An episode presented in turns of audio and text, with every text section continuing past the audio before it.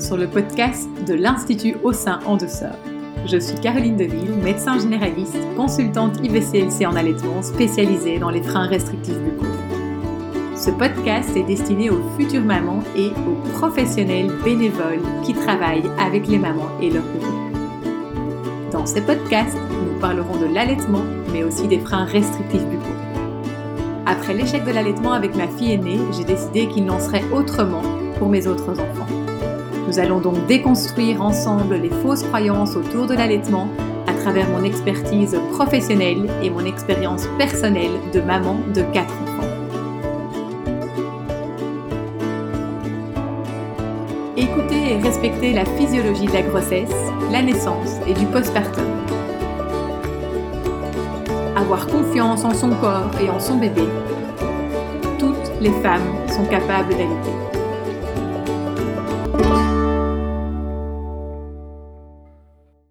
Bonjour à tous et à tous, bienvenue sur ma chaîne de podcast L'Institut au sein en douceur. Alors certains d'entre vous me connaissent déjà, d'autres pas encore. Donc je vais commencer par prendre le temps de me présenter. Donc moi je suis Caroline, je suis maman de quatre enfants qui aujourd'hui ont entre 7 ans et 1 an et demi, 7 ans, 5 ans et demi, 3 ans et demi, presque 4 ans et alors euh, 19 mois. Alors, je suis médecin généraliste, je suis belge, je vis aux États-Unis depuis maintenant presque sept ans. Et je forme, euh, j'ai créé l'Institut au sein douceur euh, qui donne des formations aux professionnels de la santé autour de l'allaitement et autour des freins restrictifs buccaux. Mon histoire professionnelle et personnelle, ben bien, vous allez apprendre à la connaître petit à petit au fur et à mesure dans les épisodes qui vont euh, à venir. Et dans ce premier épisode, en fait, j'avais envie de vous faire part de mon histoire, de mon histoire de l'allaitement, de ce premier allaitement qui a été si difficile et qui m'a permise d'arriver là où j'en suis aujourd'hui. C'est-à-dire à former des professionnels de la santé euh, dans le sujet, mais aussi à accompagner des mamans qui galèrent comme moi, euh, comme j'ai galéré lors de mon premier allaitement et comme j'ai galéré pour mes allaitements suivants également. Alors vous allez également le constater euh, au fur et à mesure des épisodes, je me suis vraiment passionnée pour la succion, la déglutition des bébés et je ne comprenais pas pourquoi je n'y arrivais pas. Je ne comprenais pas pourquoi certaines mamans avaient beau mettre en place tout ce qu'il fallait mettre en place, n'y arrivaient pas également. Et donc je suis tombée en fait dans euh, la problématique des freins restrictifs buccaux. Dans ce premier épisode, donc j'avais, je vais vous raconter mon histoire de l'allaitement et à partir de cette histoire de l'allaitement euh, qui a été très compliquée et voire euh, ratée hein, pour ma part, euh, j'avais vraiment envie de déconstruire déjà des mythes avec vous, des fausses croyances à propos de l'allaitement, à propos du démarrage de l'allaitement.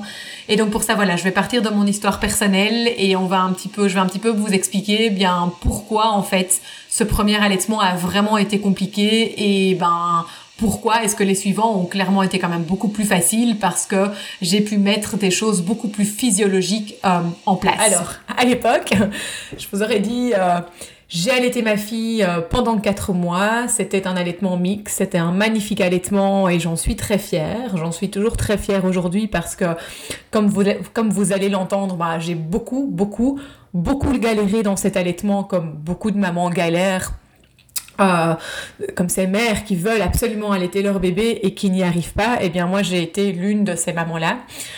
Euh, vous allez voir que j'ai absolument tout essayé euh, pour ce bébé, ce premier bébé que j'ai eu. j'étais vraiment l'une de ces mères où je voulais vraiment allaiter mon bébé, on m'avait dit que c'était bon pour sa santé, et puis tout simplement, en fait, j'étais une mère qui voulait allaiter son bébé, peu importe pour, pourquoi, moi ça me paraissait tellement instinctif, tellement normal d'allaiter son bébé que je me posais pas beaucoup de questions euh, à l'époque. Alors en plus de ça, c'est vrai qu'en tant que médecin généraliste, comme euh, euh, on nous disait, on nous disait pas que, on nous expliquait pas tellement en fait la physiologie de l'allaitement, on nous expliquait beaucoup de la pathologie, tout ce qu'on nous disait surtout, bah, on nous expliquait pas grand chose en fait. Hein. moi, à l'université, pendant mes études de médecine, je crois que j'ai eu deux heures de cours sur euh, l'allaitement et on nous expliquait bah, les avantages de l'allaitement pour la mère et les avantages de l'allaitement pour le bébé. Et c'était tout. On s'arrêtait là. On nous parlait très très peu de l'ocytocine et de la prolactine. On nous parlait, voilà, on nous parlait de rien d'autre. On avait deux heures pour devenir des experts de l'allaitement. En tout cas, c'est ce qu'on nous disait. Et donc le jour où j'ai, euh, je suis tombée enceinte euh, donc de ma fille aînée, hein, euh, ben je me suis jamais posé de question si j'allais l'allaiter ou pas. Moi c'était c'était naturel. Voilà, j'avais un bébé, ben j'allais l'allaiter. Tous les mammifères allaitent leur bébé, donc je, je, me suis vraiment posé mais zéro question. en me disant que j'allais y arriver. J'étais persuadée que ça allait être facile, que j'allais y arriver, que je comprenais pas pourquoi des mères n'arrivaient pas à allaiter leur bébé en fait. Et puis, euh, donc voilà, le jour de sa naissance est arrivé euh, et ben, la galère a commencé tout de suite. Euh, alors j'ai eu la... Alors, je sais pas si j'ai eu la chance parce que c'était un très bel accouchement. c'était un très bel accouchement, un très premier beau accouchement. À nouveau, pour cet accouchement, je me suis posé zéro question. Pour moi, c'était normal d'aller à la maternité, euh, d'avoir la péridurale et puis de donner euh, naissance à son bébé euh, comme ça, couché sur un lit. Donc je me suis vraiment posé zéro question. Bon, il sait que finalement, j'ai pas eu la péridurale. j'ai quand même eu de l'ocytocine pour les dernières contractions, pour lors des poussées. mais j'ai pas eu de péri et ben, j'ai accouché comme beaucoup de mères, couché sur le dos, les fesses en l'air et euh, avec une épisiotomie euh, de Dieu le Père. Et en fait, ben, moi je pensais que c'était tout à fait normal et je pensais que j'avais eu un magnifique euh, accouchement. Bref, j'en garde un très très bon souvenir, mais maintenant avec le recul, je me rends compte que on qu'on avait quand même pas trop respecté la physiologie. Mais certes, je vous passe les détails de l'accouchement. Et ben donc dès que ma fille est née, on me l'a déposée sur mon ventre en peau à peau mais on me l'a déposé sur moi euh, peut-être, euh, alors je me souviens plus exactement, mais on me l'a peut-être déposé 5, 10 minutes, euh, on me l'a pas déposé sur moi beaucoup en fait. Et très vite, on a pris mon bébé pour la peser, la mesurer, on m'a dit « Oh madame, vous avez un beau bébé de 3 kg 600, c'est magnifique, et blablabla. et pendant que, j'ai vraiment ce souvenir que pendant que la gynécologue recousait mon épisiotomie, eh bien, j'avais plus mon bébé sur moi. Je ne l'avais déjà plus. Et ensuite de ça, ben, très rapidement quand même, euh, on m'a ramené mon bébé et on m'a ramené mon bébé emmailloté. Et on me l'a mis sur moi et on m'a dit, ben voilà madame, euh, tout est fini, c'est super, euh, vous allez aller dans une petite chambre à côté et vous pouvez lui donner le sein. Et donc là, moi, je me suis rassise un petit peu. J'avais mon bébé dans les bras qui était emmailloté et j'essayais. Et alors, je me souviens, elle pleurait, elle pleurait, elle pleurait et j'arrivais évidemment pas à la mettre au sein. Elle était emmaillotée dans mes bras et j'essayais tant bien que mal, tant bien que mal de la mettre au sein et euh, sans pouvoir y parvenir. Et elle pleurait. Je me souviens, elle, avait comme un pleur. Euh, bon, maintenant j'ai compris, hein, elle avait vraiment un pleur de détresse. mais qu'est-ce que je fais emmailloter Qu'est-ce que, enfin, voilà, mais à l'époque, je me dis, ah bah tiens, voilà, elle vient de naître, elle pleure, elle est en bonne santé. Moi, c'est ce que je me disais. Et puis, euh, euh, à un moment donné, l'infirmière, la sage-femme est revenue dans ma chambre, euh, enfin dans cette petite pièce dans laquelle on m'avait mise à côté avec mon mari pour soi-disant profiter de notre bulle à trois. Nous, on était tout contents hein, d'être tranquilles, mais bon, moi, j'aime me retrouver avec ce bébé dans les bras que je n'arrivais pas à mettre au sein. Puis j'ai une sage-femme qui a débarqué dans ma chambre et qui m'a dit Ah, euh, j'ai dit écoutez, j'arrive pas à la mettre au sein, elle pleure, euh, enfin, qu'est-ce que je fais quoi? Et là tout de suite, euh, elle m'a regardé, elle a regardé mon sein, elle m'a dit Ah, mais vous avez le, mamelon, le mamelon plat, vous inquiétez pas, j'arrive, je vais vous chercher une tétrelle. Et moi je fais Ah, d'accord, j'ai le mamelon plat, bon ben, ok on va mettre la tétrelle, hein. Qu'est-ce que vous voulez que je lui dise à l'époque? Moi, je, je n'étais pas formée à l'allaitement et je, je, ne connaissais rien. J'étais très naïve. Et donc me voilà euh, en train d'essayer de mettre euh, mon bébé au sein avec une tétrelle, euh, un bébé emmailloté et qui pleurait et tant bien que mal, voilà, j'essayais de la mettre au sein. Elle n'a jamais réussi à prendre le sein. Et, hum, puis à un moment donné, ben, je pense que fatiguée de la naissance, fatiguée de ses pleurs, ben, elle s'est endormie. Et donc c'est comme ça qu'a commencé l'histoire. Alors moi à l'époque, ben, je pensais que, quand je dis à l'époque, c'était il n'y a pas si longtemps que ça, hein, c'était il y a 7 ans, euh, c'était soi-disant une maternité euh, euh, amie de l'allaitement, si on peut dire ça comme ça. et donc ben, moi je faisais entièrement confiance aux professionnels de santé qui m'accompagnaient là-bas. Donc voilà, donc vous voyez déjà, euh, rien qu'à ce niveau-ci, ben, toutes les problématiques, tout ce que, euh, toute la physiologie qui n'a pas été respectée. Hein. Euh, donc je vais prendre un petit peu exemple sur mon exemple et reprendre un petit peu avec vous, ben, du coup, tout ce que tout, tout, ce qui n'a pas été. j'ai tout de suite été séparée d'elle lors de la naissance. Les professionnels, plutôt que de me, la laisser en peau à peau et de la laisser grimper seule sur mon sein pour aller l'attraper toute seule en position naturelle de l'allaitement, ben en fait on a pris mon bébé, on l'a pesé, on l'a mesuré, on l'a emmailloté et puis on me l'a rendu. Ok, donc on a, ils ont vraiment ben, cassé tout ce pot à pot, euh, toute cette physiologie qu'il aurait absolument fallu respecter. Euh, et donc pour mon bébé, ben, c'était tout simplement impossible de prendre le sein. Alors quand je me suis retrouvée dans cette petite pièce à côté, ben, donc euh, mon bébé était toujours emmailloté, hein, et donc euh, un bébé ne peut pas attraper le sein emmailloté, il a besoin de ses mains, il a besoin de ses pieds, euh, il a vraiment toutes des, des pré-patterns, comme on dit, qu'il doit pouvoir faire avec ses mains, ses pieds, sa tête, il doit pouvoir vraiment être libre dans ses mouvements que pour pouvoir aller attraper le sein seul. Hein. Donc un bébé, il est né programmé pour téter, pour aller attraper le sein, c'est lui qui va aller attraper le sein tout seul. Il a tout en lui, tout, il naît avec tous les réflexes archaïques nécessaires qui vont le conduire seul au sein. Et là, déjà, moi ici, j'avais un bébé qui était emmailloté, que l'on empêchait en fait de réveiller euh, ses réflexes archaïques pour aller attraper le sein et puis ensuite pour aller téter. En plus de ça, on m'avait volé mon pot à pot. Hein, on me l'a volé, clairement. Euh, c'est pas normal de rendre un bébé emmailloté euh, à sa mère euh, alors qu'il vient de naître. La place du bébé directement après la naissance, c'est de rester sur le ventre de sa mère, sur la poitrine de sa mère. On dit pendant au moins 50 minutes, mais il n'y a pas de, il a pas de, enfin. Bien sûr, ça peut être bien plus que 50 minutes. C'est pas parce que le réveil sonne au bout de 50 minutes qu'il faut enlever le bébé du ventre de la mère, l'emmailloter et le rendre à la mère ok? Peser et mesurer un bébé à la naissance, on s'en fout. C'est débile. On n'a pas besoin de le savoir tout de suite. Le bébé, il doit être à la bonne adresse, il doit être près de sa mère, il doit pouvoir être libre de ses mouvements et pouvoir attraper tout seul, grimper tout seul vers le sein de sa mère, l'attraper et boire. Ok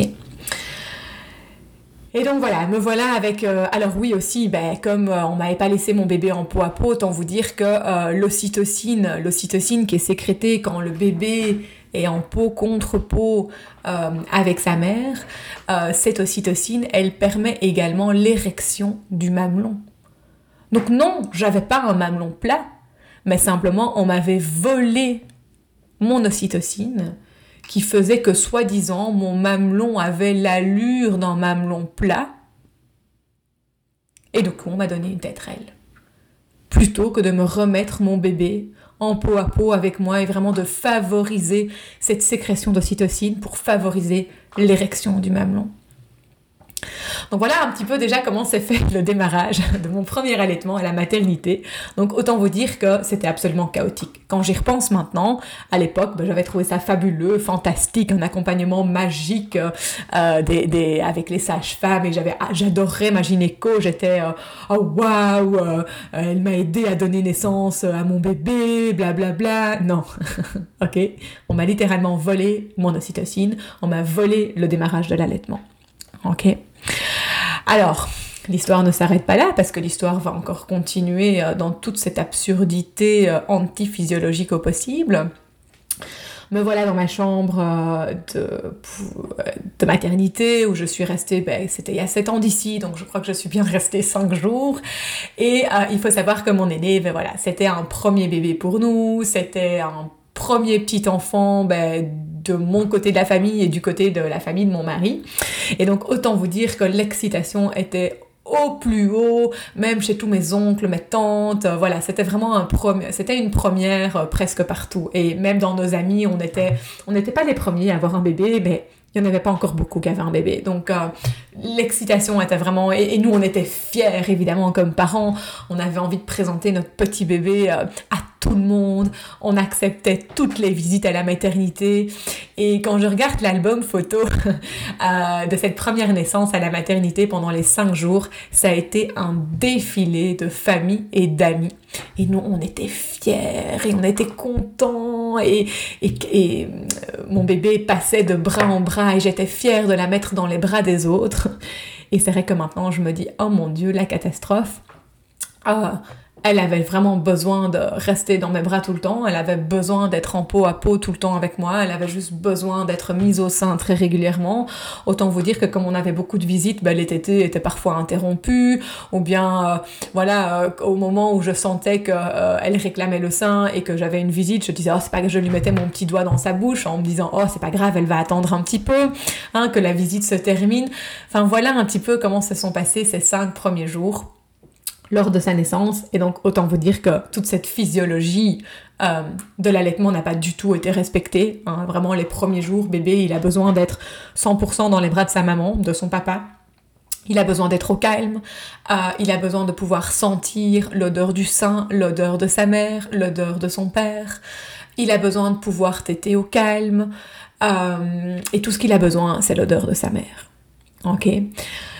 Et donc voilà un petit peu comment c'est passé. Euh, ouais, ces cinq premiers jours. Alors autant vous dire que mon mamelon durant ces cinq jours, ben, il restait toujours aussi plat qu'avant, hein, parce que ben, comme euh, oui, d'un côté j'étais remplie d'ocytocine, je venais de donner naissance en péridurale, j'étais super fière.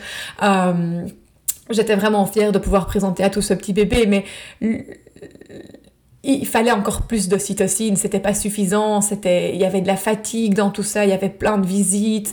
Euh, le soir, euh, euh, quand tout le monde était parti, ben évidemment avec mon mari, ben on s'écroulait. donc voilà, il me manquait clairement beaucoup d'ocytocine, l'ocytocine que mon bébé était censé me donner. Et donc du coup, bah, j'étais toujours en train d'allaiter avec cette fameuse tétrelle, parce qu'aussi bah, on continuait à me répéter que j'avais un, un, mamelon plat. Alors c'est vraiment marrant parce que maintenant quand j'y pense, et j'aurais juste envie de pouvoir vous dire, mais en fait, regardez mon mamelon maintenant, mais il n'est pas du tout plat quoi. J'ai pas du tout une anatomie de mamelon qui est plat, ça n'a rien à voir.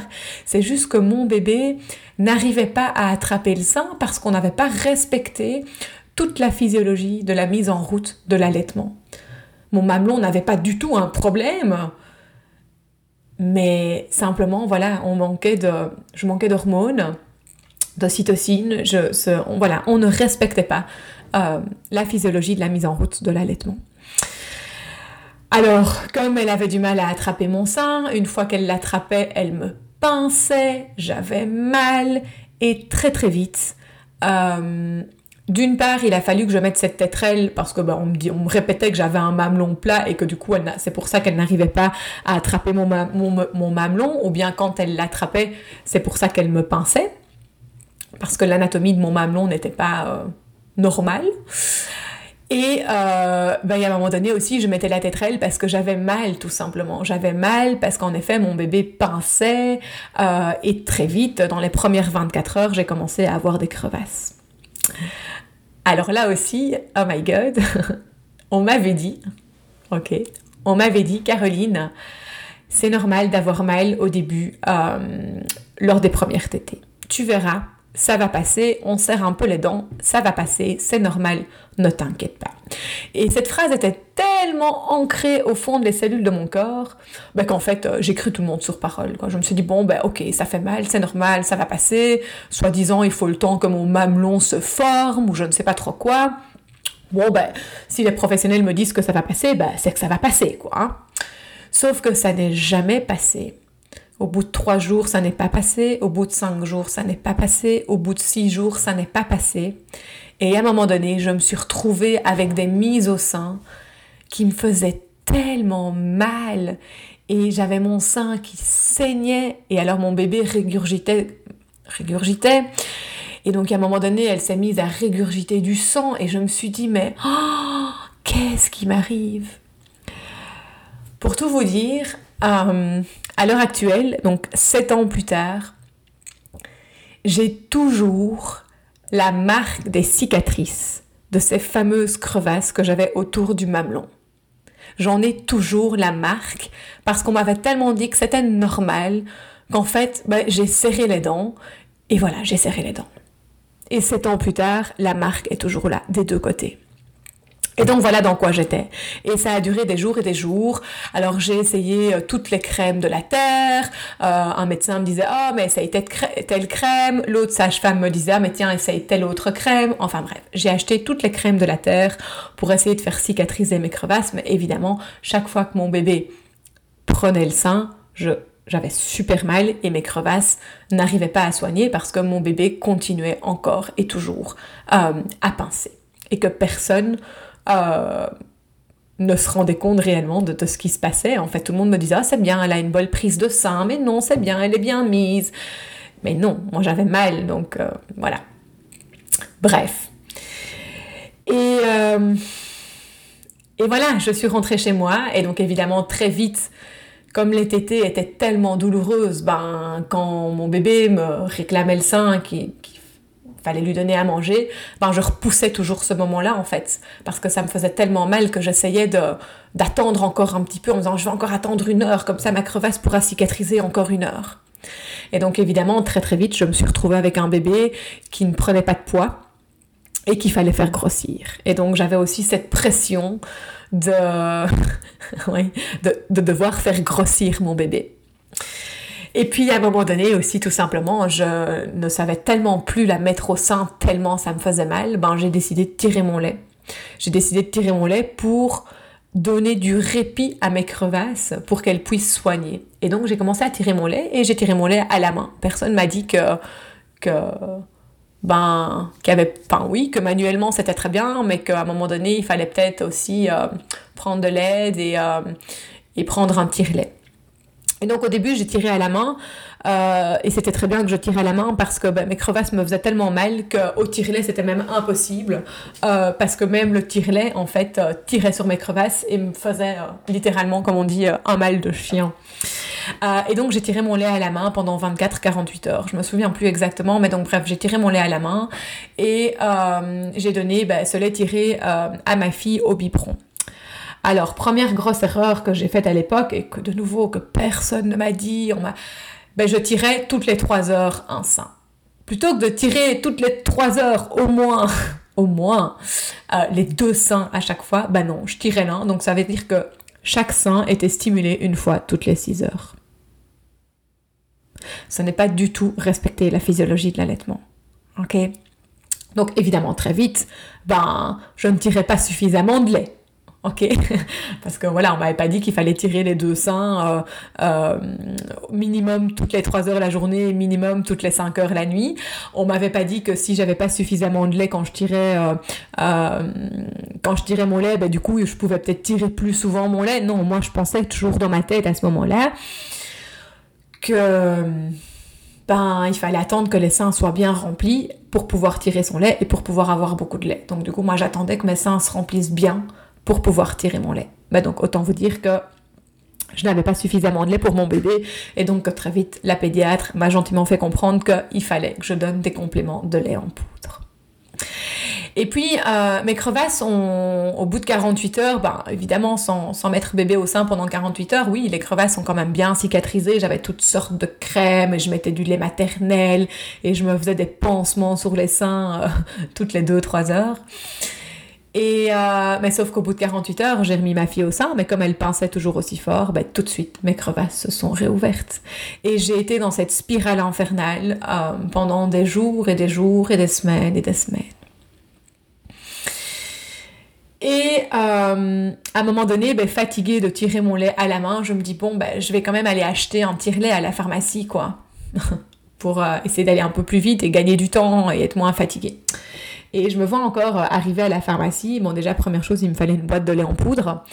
Et je dis, bon, ben voilà, il me faut du lait en poudre. J'ai un petit bébé, euh, je crois qu'elle avait deux semaines, euh, grossit pas bien. quelle boîte est-ce que vous me conseillez? Enfin bref. J'étais malheureuse comme tout parce que moi tout ce que je voulais c'était que mon bébé ait mon lait et je comprenais pas pourquoi je comprenais pas pourquoi j'avais pas assez de lait hein. Et puis, euh, et en fait, j'ai dit, ben voilà, et je viens acheter euh, un tire-lait, euh, un tire-lait manuel, parce que comme le tire-lait manuel, c'est le moins cher, ben donnez-moi un tire-lait manuel, ça ira très bien comme ça. Et en fait, la pharmacienne m'a posé aucune question, m'a pas demandé, tiens, pourquoi est-ce que vous devez tirer votre lait? À quoi va servir votre tire-lait Est-ce que vous êtes sûr que c'est un tire-lait manuel qu'il vous faut? Est-ce que, qu'est-ce qui... Enfin voilà, non, elle m'a dit, ah bah ok, très bien, voilà votre tire-lait, voilà, voilà votre boîte de lait en poudre, et bon courage madame. Donc voilà, personne ne m'a dit mais tiens, mais qu'est-ce qui se passe quoi? Pourquoi tu as besoin d'un tire-lait Et donc me voilà de retour chez moi avec ce tire-lait manuel euh, qui me faisait euh, tout aussi mal que la tétée de mon bébé parce que ce tire-lait manuel euh, tirait toujours sur mes crevasses et bref, c'était tout aussi douloureux, donc très vite, je l'ai testé quelques fois, et puis alors après, j'ai continué à tirer mon lait à la main, un sein à la fois toutes les 6 heures manuellement parce que voilà, ce tirelet euh, manuel me faisait horriblement mal. Et voilà, et pourtant, euh, j'étais entourée, je faisais partie du milieu médical, toutes mes collègues étaient au courant que je galérais, euh, j'avais même des sages-femmes autour de moi qui, voilà, personne ne savait m'aider. Et personne ne m'a dit, tiens, en fait, tu sais, la physiologie de l'allaitement, il faut mettre son bébé très très régulièrement au sein. Donc du coup, si tu tires un sein à la fois toutes les 6 heures, ben, tu saurais pas faire assez de lait, c'est juste pas possible. Personne ne m'a expliqué tout ça. Personne ne m'a expliqué la physiologie qui avait derrière la production de lait. Au plus souvent, les seins sont stimulés des deux côtés à la fois. Au plus souvent, on vide les seins au plus souvent, j'aime pas le mot vider, au plus souvent on vidange les seins, que ce soit manuellement au tire-lait ou avec son bébé, au plus la mère va pouvoir faire du lait. Et donc moi, évidemment, je faisais absolument tout le contraire.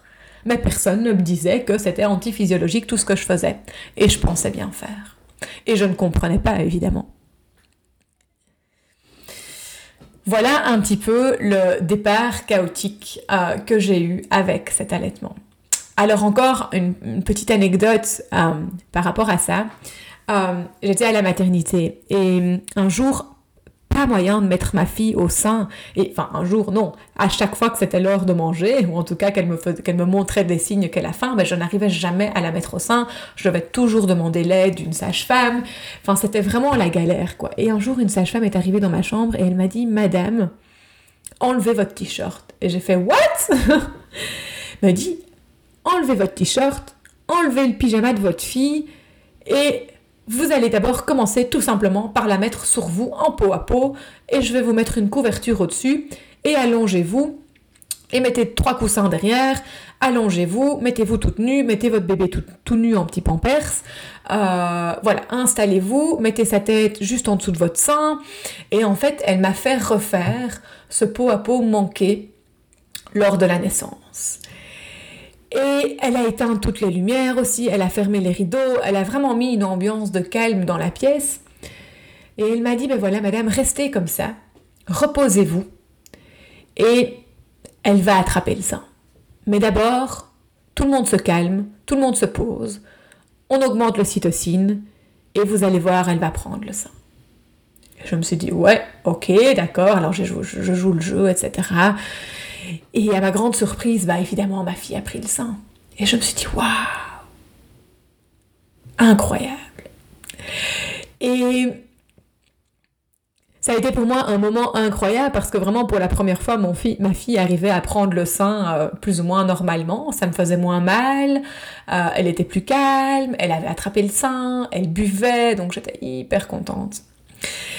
Et je ne sais pas pourquoi, euh, pour les tétées suivantes, on m'avait pas, elle m'a pas, ce qu'elle ne m'a pas dit, ou en tout cas moi ce que je n'ai pas pensé à faire, c'est que ces fameux peau à peau, cette fameuse position naturelle de l'allaitement, personne ne m'avait dit qu'il fallait continuer avec ça. Qu'en cas de problème, c'est vraiment la base de la base. On remet de la physiologie dans tout ça, on remet de l'ocytocine chez la mère, et qu'une manière de remettre de l'ocytocine euh, pour que le mamelon puisse sortir, pour faire sortir le lait, pour aider le bébé à boire, etc., pour, que le bébé, pour réveiller les réflexes archaïques du bébé, euh, pour qu'il puisse téter, pour réveiller les, les pré-comportements du bébé pour s'accrocher au sein, eh bien qu'en fait, euh, voilà, on met bébé et sa mère en peau à peau, en position naturelle de l'allaitement, on met du calme dans la pièce, on fait sortir tout le monde et on laisse cette maman se connecter avec son bébé et euh, on laisse ce bébé euh, s'accrocher au sein seul.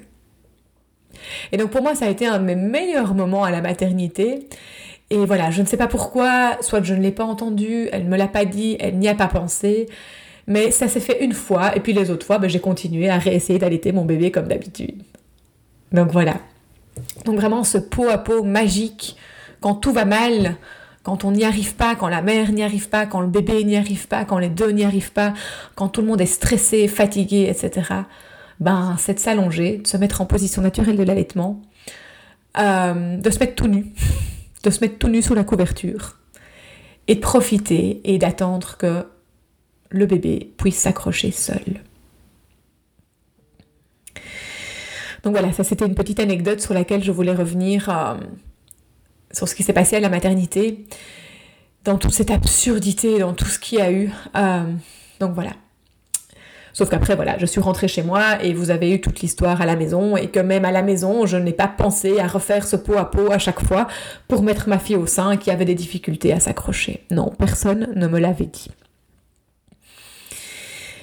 Et puis, ben voilà, hein, ça a été le défilé euh, que nous avions eu à la maternité, ben, a continué à la maison. D'ailleurs, quand je suis rentrée chez moi au bout de cinq jours, euh, je me souviens, donc j'étais en Belgique, j'étais à Bruxelles, et c'était un jour de Bruxelles sans voiture, et donc hyper fièrement, j'ai pris la poussette, j'ai mis mon bébé dans la poussette, et nous, nous sommes allés nous promener. J'étais tellement fière d'aller me promener avec ma fille de cinq jours euh, dans les rues de Bruxelles.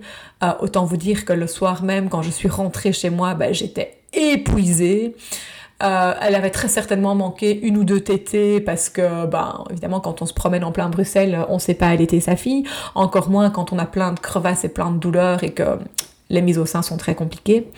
Et autant vous dire que moi, j'étais cassée de partout, que j'avais mal partout et que, voilà, tout le monde était épuisé.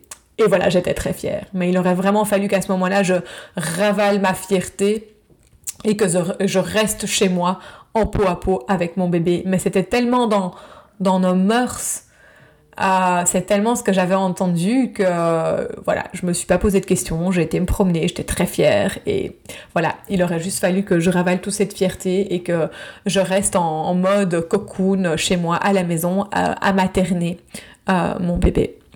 Donc voilà un petit peu bah, tout ce qui s'est passé, tout ce qui a fait que ce démarrage de l'allaitement a juste été une catastrophe.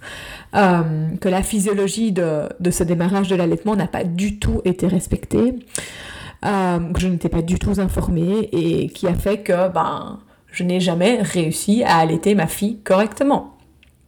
Alors, à un moment donné, il y a eu quand même des petites euh, notes d'espoir. Hein. donc euh, très rapidement, euh, c'était donc un allaitement mixte où je tirais mon lait à la main toujours, un sein à la fois toutes les 6 heures, enfin un sein à la fois toutes les 3 heures, donc ça faisait une stimulation de une fois toutes les 6 heures par sein. Et, donc ben, je complétais avec des biberons de lait en poudre à côté. chaque fois que j'essayais de la remettre au sein, ben, chaque fois mes crevasses se réouvraient et ressaignaient. Et puis un jour, euh, voilà, j'ai reçu l'adresse d'une ostéopathe et j'ai débarqué chez l'ostéopathe et j'ai dit écoutez, euh, voilà. Et en fait, je lui ai même pas dit euh, l'allaitement est difficile, j'ai des crevages, j'ai super mal, j'arrive pas à mettre ma fille au sein. J'ai dit bah voilà, elle a 15 jours, je vais en faire un check-up. alors elle m'a posé des questions, tiens, comment se passe l'allaitement? J'ai dit, oh ben ça va, c'est compliqué, mais ça va. Et puis je dis, ben, vous savez, oui, c'est compliqué, elle me pince, j'ai mal, et, euh, mais tout va bien. voilà, ça c'était un peu mon discours. Et puis elle me dit, bah ok, on va l'examiner. Et donc, en effet, elle examine la succion de ma fille. Elle me dit, bah oui, madame, elle pince votre bébé, elle pince fort. Ah, attendez, on va, je vais essayer de travailler ça pendant la séance. Et donc, elle travaille toute la succion de ma fille euh, pendant la séance. Et elle me dit, euh, voilà, madame, elle pince moins, euh, rentrez chez vous et essayez de la mettre au sein. Moi, je me dis, elle est complètement dingue. Ça fait des semaines, ça fait des jours que j'essaye de la mettre au sein et que je crève de mal. Euh, ça m'étonnerait, mais bon. Je rentre chez moi, je joue le jeu, euh, je serre les dents, je ferme les yeux, je m'assieds dans mon fauteuil et je la mets au sein. Et puis là, tout d'un coup, je serre les dents et puis je me dis, mais non, c'est bon, tu peux les desserrer, ça fait moins mal. Et là, je me dis, ah, oh, c'est incroyable, euh, je n'ai presque plus mal. Bon, mais en attendant, le mal était fait. Moi, j'avais plus grand chose comme lait, ou en tout cas plus assez. Euh, donc voilà, j'étais déjà dans toute cette spirale infernale que personne euh, ou personne ne pouvait me conseiller. Il y a toujours moyen de sortir de cette spirale infernale. Hein. Le moyen, c'est de tirer son lait beaucoup plus souvent avec un matériel euh, efficace et de manière efficace. Il y a plein de techniques. c'est le hand pumping. On, on, tire les deux seins à la fois, toutes les deux à trois heures. Il faut vraiment restimuler. Mais moi, tout ça, personne n'était capable de m'expliquer. Et donc voilà, donc je rentre chez moi, je mets cet enfant au sein, ça va beaucoup mieux, je me dis ah trop chouette. Et donc voilà, je la remets petit à petit au sein parce qu'en effet, elle pince moins, j'ai moins mal et donc je peux la mettre plus souvent au sein. Mais comme j'étais quand même toujours dans ces vieux schémas, il faut mettre bébé au sein toutes les 3 à 4 heures, euh, un sein à la fois et blablabla, ben malgré tout, euh, je la mettais au sein, elle était frustrée parce qu'il n'y avait pas assez de lait, elle était frustrée parce qu'elle avait encore faim. Moi j'étais frustrée parce que du coup, euh, c'est comme s'il fallait que je la mette au sein toutes les heures. Enfin bref, personne ne comprenait rien, euh, moi y compris. Et puis, euh, donc bref, hein, voilà, donc je la mettais au sein une fois toutes les 3-4 heures, et puis je complétais avec un biberon de lait en poudre, et voilà, ça me paraissait la norme. Euh, je comprenais pas pourquoi mon corps n'arrivait pas à faire suffisamment de lait, enfin bref, j'étais paumée de chez paumée. Et puis les jours passent, et hum, toujours dans cette spirale infernale, et puis à un moment donné, je me dis, ah, elle repince, quoi, elle me refait mal, quoi, et mes crevasses reviennent. Et donc me voilà repartie avec euh, la tétrelle, avec mes crèmes, etc. etc. Et, et là, ma fille avait déjà plusieurs semaines, hein, on est déjà loin dans l'allaitement. Et puis là, j'ai ma maman qui me dit, ben écoute Caroline, retourne chez l'ostéopathe, ça avait bien fonctionné, retourne-y. Donc je reprends rendez-vous, je retourne chez l'ostéopathe, elle refait un examen de la succion et elle me dit, ben oui, en effet, c'est bizarre, elle repince, attendez, on va retravailler ça, et hop, voilà madame, euh, vous pouvez rentrer chez vous et la remettre au sein, euh, normalement c'est bon. Et en effet, je rentre chez moi, je la remets au sein et j'ai beaucoup moins mal. Mais bon, toujours moins mal, mais en étant toujours dans cette spirale infernale où je n'avais plus assez de lait, où elle prenait le biberon, enfin bref, je bidouillais dans tous les sens, complètement au bout de ma vie. Et, euh, voilà, et ça en fait, c'est l'histoire de mon premier allaitement. ça s'est passé comme ça jusqu'à la fin de mon allaitement, c'est-à-dire jusqu'à environ 4 mois. Autant vous dire qu'à ce moment-là, je n'avais plus du tout de lait je tirais juste pour tirer un tout petit peu, mais autant dire que les boîtes de lait en poudre, euh, euh, voilà, maintenant je, les comptais, euh, enfin, je, les comptais de plus en plus, enfin, il n'y avait plus que ça en fait, hein. et donc, et donc voilà, ça a été comme ça, avec des hauts, des bas, où elle refaisait mal, je retournais chez l'ostéopathe qui retravaillait, je rentrais chez moi, ça allait un petit peu mieux, ça tenait quelques jours. Au bout d'une semaine, ça, venait, ça, ça faisait toujours mal de nouveau mal, donc je retournais chez l'ostéopathe qui retravaillait, et puis à un moment donné, bah, j'ai dit merde quoi. J'ai arrêté. Je dis je vais pas pouvoir aller chez l'ostéo euh, toutes les semaines ou toutes les deux semaines. Enfin, c'est quoi, c'est quoi le bidule? Qu'est-ce qui se passe quoi? Et donc à un moment donné, ben voilà, je suis arrivée à quatre mois, j'ai repris le travail à ce moment-là. Et donc, euh, voilà, c'était assez, assez clair pour moi que maintenant c'était bon, euh, elle allait rentrer à la crèche, moi je reprenais le travail et que euh, c'était bon comme ça. J'avais déjà réussi à tenir quatre mois et j'étais déjà très très fière de moi. Et donc voilà. Et ça, c'est une petite partie de l'histoire parce qu'à côté de ça, j'avais également un bébé qui pleurait. Elle pleurait tout le temps. Et à nouveau, dans mes croyances, dans ce qu'on m'avait expliqué, on m'avait dit Ah, Caroline, c'est normal, euh, un bébé ça pleure, et le soir ça pleure encore plus, et tu verras qu'au bout de 3-4 mois, ça va se terminer. Et donc à nouveau, elle pleurait beaucoup. Bah moi j'ai attendu, je me suis dit bah c'est bon, dans 3 mois c'est fini. oui, mais sauf que moi j'avais une petite cocotte qui pleurait du soir au matin et du matin au soir. Et en fait, pourquoi est-ce qu'elle pleurait? Elle pleurait parce qu'elle avait faim. Elle avait faim, tout simplement. Elle n'arrivait pas à téter, elle n'arrivait pas à transférer du lait, elle pinçait, elle avait faim. Et moi, je reculais les tétés le plus possible parce que j'avais mal. Et donc, enfin bref, c'était vraiment une espèce de spirale infernale. Elle pleurait également parce qu'elle avait mal parce que, ben, comme vous l'avez probablement peut-être déjà compris et que vous le savez déjà, j'en ai déjà parlé dans mes articles de blog et j'en ai déjà parlé euh, à beaucoup d'endroits. Donc, ma fille avait donc un frein restrictif buccal qui l'empêchait de téter, qui l'empêchait de transférer du lait, qui l'empêchait de s'accrocher au sein, qui faisait qu'elle me pinçait, que j'avais des crevasses. Et, et donc elle avait un frein et comme je vais l'expliquer dans des podcasts futurs, comme je l'ai déjà expliqué dans des, articles écrits sur mon blog, euh, ben, elle avait beaucoup de tensions en fait, hein, et ces tensions revenaient à chaque fois parce que la restriction dans sa bouche, les restrictions dans sa bouche étaient là, revenaient tout le temps, et donc elle était inconfortable partout. Ok, parce que la langue c'est un ensemble de muscles. Euh, et que quand il y a des tensions dans une chaîne musculaire, ces tensions se font sentir dans toute la chaîne musculaire. Et donc cette enfant, ce bébé, en fait, elle pleurait parce qu'elle avait faim, parce qu'elle avait mal, elle était inconfortable, elle avait du reflux évidemment, euh, comme elle, elle, avalait beaucoup d'air quand elle tétait, donc elle avait beaucoup d'aérophagie, elle avait des coliques aussi, enfin bref. Et à nouveau, moi, pendant ces pleurs, on m'avait tellement dit que c'était normal qu'un bébé pleurait, ben je me suis pas trop tracassée. Je me suis dit, bon, elle pleure, laissons-la pleurer, ça va passer. Et sauf que je me souviens très rapidement, une fois que je suis rentrée de la maternité, ben, j'ai débarqué chez mes parents. Euh, je suis restée quelques jours chez mes parents et euh, bah, ça faisait déjà plusieurs jours que cet enfant, ce bébé pleurait du matin au soir et qu'avec mon mari, ben, on se dépatouillait comme on pouvait. Et on en avait tellement marre d'avoir ce bébé qui pleurait tout le temps, on n'en pouvait plus, que super gentiment mes parents m'ont dit, écoute, euh, viens un peu à la maison, euh, on va te soulager et venez à la maison et faites-vous un resto à deux, on, garde on garde ton bébé et euh, profitez-en un peu à deux. Et c'est vrai que ce restaurant à deux avec mon mari nous avait fait un bien fou parce que en fait ça faisait des jours et des jours qu'on entendait que des pleurs. Et je vois encore ma maman me dire Et ne t'inquiète pas, on va gérer, l'air de dire Et avec nous, t'inquiète pas, elle va pas pleurer, ça va aller, etc. Bref, donc nous, tout contents, on part faire notre resto qui nous a vraiment fait un bien fou. Et puis on rentre pas très tard dans la soirée, on était fatigués, donc de toute façon, l'idée c'était de rentrer vraiment très très tôt. Et, euh, et, là, je vois la tête de mes parents qui me disent Ah ouais, ben en fait, euh, ben en fait, elle a pleuré toute la soirée, on lui a donné son biberon, on lui a donné. Mais elle a fait que pleurer. Et, et c'est là que ma mère m'a dit Mais Caro, enfin, il y a un problème, elle pleure. Un bébé ça pleure, mais ta fille pleure vraiment beaucoup. Et là, je me suis dit, tiens, en fait, c'est peut-être pas normal qu'elle pleure euh, à ce point-là. et, voilà, et c'est là que j'ai débarqué chez l'ostéopathe, et c'est là que, que, en fait, personne ne savait m'aider de toute façon. Elle pleurait, mais personne ne savait m'aider, et personne n'avait de solution pour moi.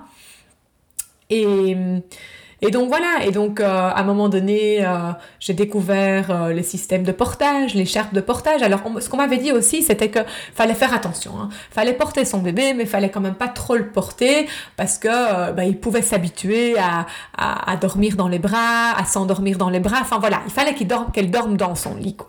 Et donc je m'acharnais à essayer de la faire dormir dans son lit, je m'acharnais à essayer qu'elle ne reste pas trop dans mes bras, mais bon, elle pleurait tout le temps. Donc bref, c'était vraiment euh, la spirale infernale dans laquelle je n'arrivais pas à m'en sortir.